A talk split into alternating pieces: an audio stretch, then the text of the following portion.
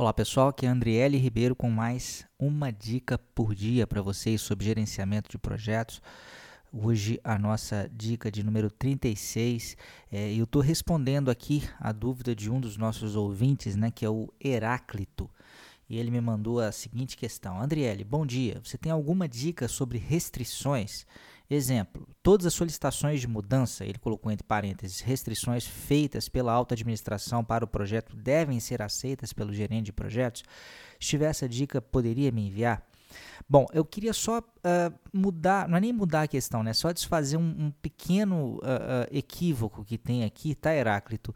Solicitação de mudança é uma coisa, restrição é outra coisa. Então eu vou solucionar rapidinho a dúvida sobre solicitação de mudança.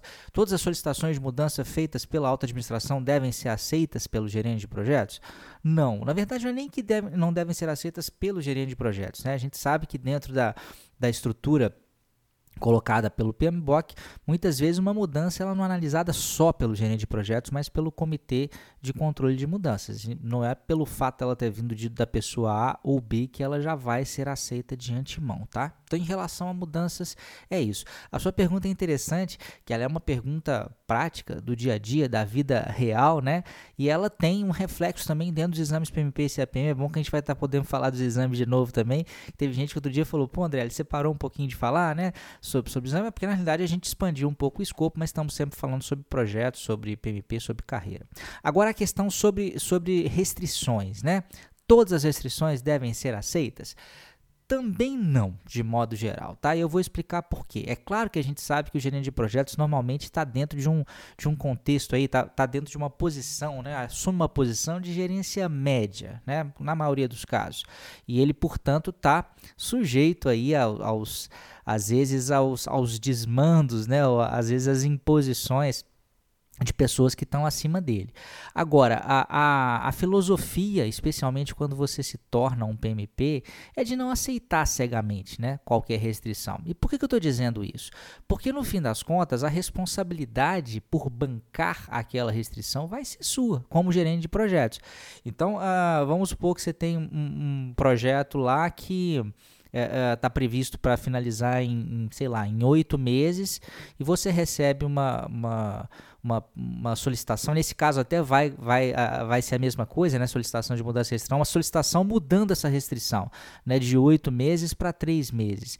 E você, como gerente de projetos, tem certeza absoluta que aquilo não vai ser possível. Então, a sua função, a sua missão não deve ser simplesmente aceitar, é mostrar o que, que é possível fazer. Você pode até eventualmente sim mudar de oito para três meses, mas você vai provavelmente ter que mostrar para a pessoa que te pediu que outras variáveis do projeto outras restrições vão ter que ser mudadas, porque de repente, junto com a restrição original lá de oito meses, tinha uma restrição de custo, de que o projeto poderia não gastar mais do que um milhão, por exemplo, e talvez para ter essa redução absurda de prazo você tenha que aumentar o custo, ou tenha que mexer no escopo. Né? Tem gente que acha que escopo de projeto é imutável, mas não é.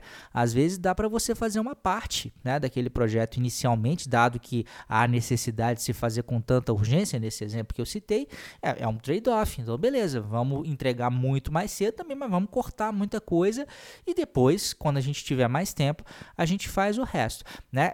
E aí você vai falar assim: "Ah, mas o meu chefe mais A, mais B, mais C" é aquela história, né? É, é, melhor ficar. Eu não sei se eu vou falar o ditado certo, né? É melhor ficar amarelo uma vez do que vermelho a vida inteira. Então é o seguinte: é melhor às vezes você gastar um, um, esforço, tempo e ter a coragem né, de mostrar que algo não é possível é, do que simplesmente aceitar o que é real e depois você levar a culpa. Porque não tem jeito, aceitou, dançou, amigão. Aceitou, a responsabilidade é sua. Então não estou dizendo que você tem que ser um gerente de projetos inflexível, não é isso. Eu estou até mostrando que restrição, né? A gente até falava-se muito antigamente aí no trio de restrições, né? E normalmente, na hora que você mexe numa ponta desse triângulo, você acaba tendo que mexer em outra também. É difícil você mexer em uma sem mexer na outra. Por isso que a gente fala, e aí também usando a, a, aquilo que você falou, né, a questão das mudanças aí, dentro do processo de controle integrado de mudanças, a gente normalmente identifica a mudança, identifica o impacto da mudança, e o terceiro passo é identificar outras possibilidades de ação. Nesse exemplo que eu dei, não é falar assim, não, de oito para três meses, nem pensar de forma alguma, mas é apresentar, olha, de oito para três meses dá, mas vai mudar aqui também. Vai aumentar custo, vai diminuir o escopo, Talvez para algum aspecto aqui tenha que diminuir a qualidade, vai aumentar risco. Como é que é? Vamos, vamos todo mundo junto diante de, desse novo cenário? Você não pode simplesmente perdão, gente, aceitar algo irreal, tá? Eu costumo dizer também, só para complementar essa dica, que todo gerente de projetos tem que estar tá muito atento à força de cada uma restrição. E por que, que eu estou dizendo isso? Porque cada projeto normalmente tem uma restrição que é mais importante. Vou dar um exemplo, tá? É, é, a gente está chegando de novo, né? Ano que vem já tem é, Copa do Mundo novamente. Restrição de projetos associados à Copa do Mundo. Qual que é a principal restrição aí? Tempo, sem dúvida nenhuma, né? A gente vê, o custo normalmente não é. A gente vê caminhões de dinheiro sendo despejados em projetos dessa natureza. Mas experimenta atrasar um dia, ferrou tudo. A gente nunca viu uma Copa do Mundo atrasar na vida, porque tem tanta coisa envolvida, é tanto contrato publicitário, é tanta gente esperando, tanta rede de televisão esperando que não dá, não dá para mudar a data daquele projeto. Eu me lembro lá nos idos de 2008, 2009, quando estava né, estourando a crise americana, eu estava participando de um, de um grande projeto na época, em que a restrição claramente depois desse evento foi, passou a ser custo. Todo mundo passou o facão no orçamento porque os financiadores não tinham dinheiro. Né? Uma bolha gigantesca explodiu no mercado americano. Eu trabalhava num projeto que na época tinha investimento estrangeiro e aí fala, vai atrasar o projeto, dane-se, não tem jeito. Agora nós temos que salvar o nosso pescoço, a gente tem que cuidar para não morrer por falta de dinheiro. Então, naquele momento, a principal restrição era custo. É, é, uma outra situação, você vai pensar no lançamento de um foguete espacial.